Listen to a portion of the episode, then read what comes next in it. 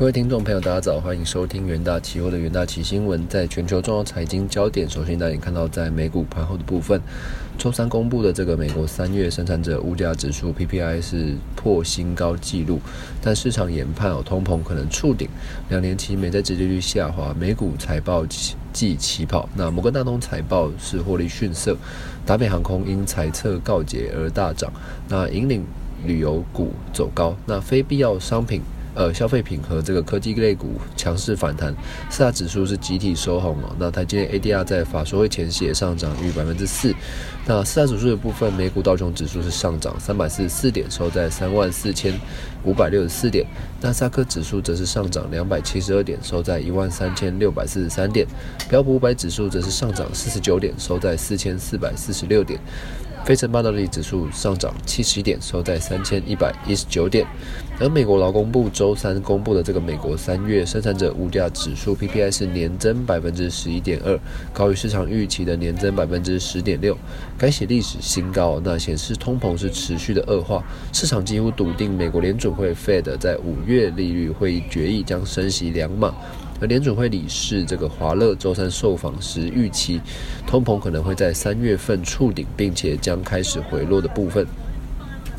而美股最新的财报季以这个摩根大通等银行股打头阵哦，摩根大通第一季获利锐减百分之四十二，那这个。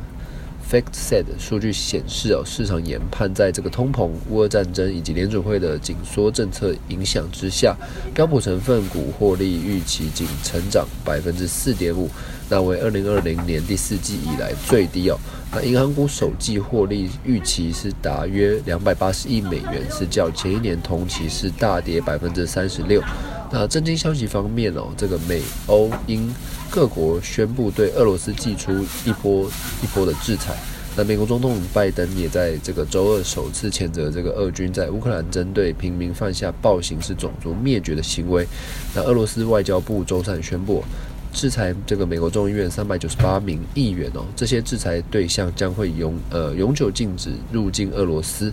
那联合国秘书长。呃，古特瑞斯警告，俄罗斯是全球主要石油及天然气出口国，乌俄两国都是这个谷物主要生产国。那乌俄战争哦，是促使供应链中断，粮食以及能源及金融等三大危机，有引发穷国经济的崩溃。那再看到这个新闻的部分，为遏止三十年来最高的通膨哦，呃。最高通膨，那加拿大央行周三宣布调升基准利率两码至百分之一，并将于这个四月二十五日停止购买政府债券，启动量化，呃量化紧缩的部分，同时上调今明两年通膨与今，呃今年经济成长预期哦，但下调明年经济成长的展望。加拿大央行是 G7 国家中首一。呃，首个一次大幅升息两码的央行，抢先美国联准会哦，也是加拿大自二零两千年五月以来首次升息两码，创下二十二年来最大升息的规模。那加拿大央行祭出有史以来最有力的货币政呃货币紧缩，目的是想。在这个通膨变得棘手之前呢，迅速推出超级宽松政策。该行声明表示哦，通膨升温的预期可能会变得呃根深蒂固，的风险将会越大。那将使用货币工具来使得通膨回归目标的水准，并保持通膨良好的这个预期。那缩减资产方呃负债表方面哦，加拿大央行将从四月二十五日开始停止购买政府债券。那未来十二个月在疫情期间哦，购买三千五百亿加币的债券中，约有百分呃约有四分之一是即将到期啊。而华尔街日报也认为哦，加拿大央行启用大幅升息加缩表的这个组合，是以开发国家央行迄今为止遏止通膨寄出最激进的这个政策。那预期哦，美国联准会将在五月联邦公开市场委员会 （FOMC） 会议上采取类似的措施。那加拿大央行将这个今明两年的通膨哦，分别调升至百分之五点三与百分之二点八，先前预估分别为百分之四点二以及百分之二点三。同时，也将今年这个国内生产毛额 GDP 成长从先前的百分之四上小幅上调至百分之四点二。不过，也确把明年的 GDP 成长从百分之三点五下调至百分之三点二。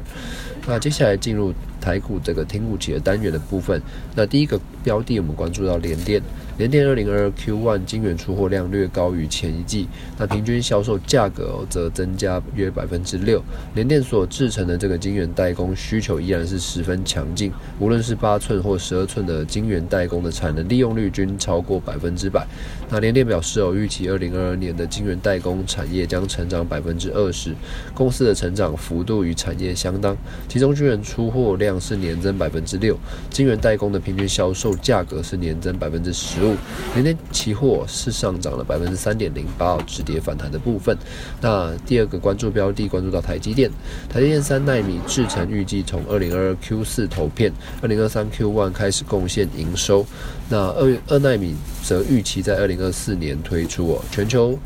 呃，七分呃五七纳米以下先进制程逾九成市占，将有望是持呃维持这个高市占率。台积电将于四月十四日召开这个法说会，由于地缘政治冲突和疫情影响封城哦，智慧手机、PC 和电呃电视等消费电子需求出现放缓迹象。本次法说将聚焦在二零二 Q two 的展望，半导体库存哦有一些修正的问题。那台积电强呃它强涨百分之二点六八，是向上挑战。十年十日均线，那第三个标的关注到长荣的部分，亚细外资预估我停滞的出货量将从四月下旬开始反弹，导致进一步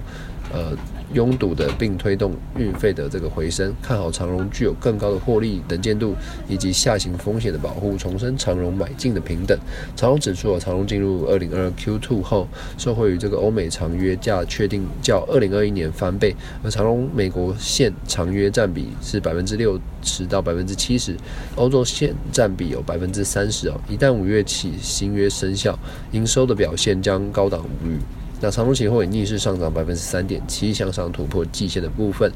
投资人呢都可以留意相关的股期标的。以上就是今天的重点新闻整理，也谢谢各位的收听，我们明天元达期新闻再见。